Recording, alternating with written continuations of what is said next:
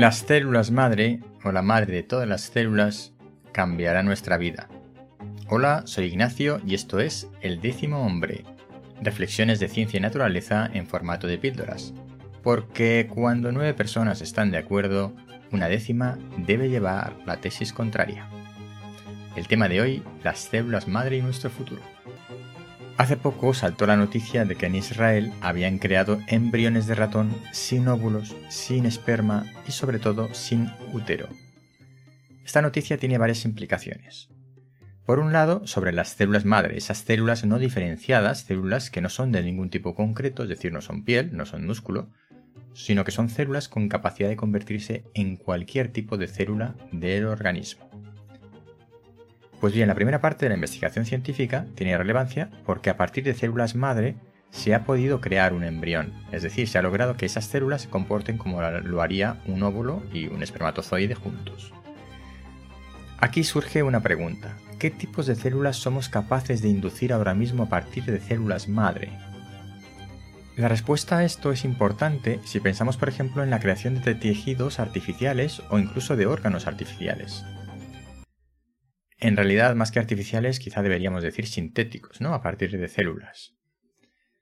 La segunda cuestión relativa al estudio es la utilización de un útero artificial para gestar un embrión, creado a partir, en este caso, a partir de esas células madre.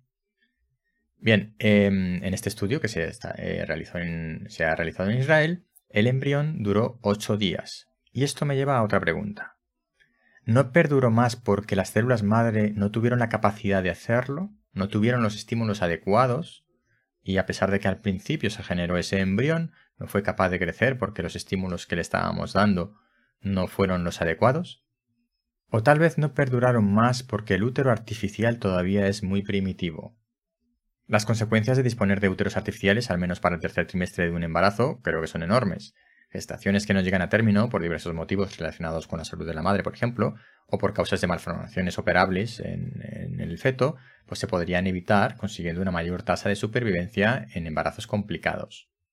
Y luego en relación con las células madre hay una segunda noticia eh, muy significativa generada por un estudio de investigación realizado en Gijón relativa al ajolote, una especie de salamandra mexicana. Y como tiene que ver con células madre también, en cierto modo, y con nosotros, pues las he juntado en este episodio de hoy. Este bichito, esta salamandra, es capaz de regenerar casi cualquier parte de su cuerpo dañada o mutilada y mantenerse joven de forma sorprendente. No es que nosotros esperemos poder regenerar un miembro amputado en ningún mamífero superior ni en nosotros mismos, pero el hecho de descubrir que algunos secretos del envejecimiento y su relación con el estado celular, que es la relación que yo veo con las células madre, desde luego puede impactar eh, muy positivamente en nosotros más pronto o más tarde. Estos dos temas, las células madre y el envejecimiento, que en cierto sentido pues, van unidas, porque una célula es más joven cuanto menos haya envejecido, y cuanto más joven es una célula, más cerca podría estar de ser una célula madre, para entendernos, salvando las distancias. Y luego el otro tema, el tema de los úteros artificiales, pues son una constante en la investigación y poco a poco vamos avanzando hacia soluciones y nuevas oportunidades. Y desde luego estoy convencido que esto va a cambiar nuestra vida en un momento u otro. Como siempre, las referencias de, este, de estas noticias las tienes en las notas del programa.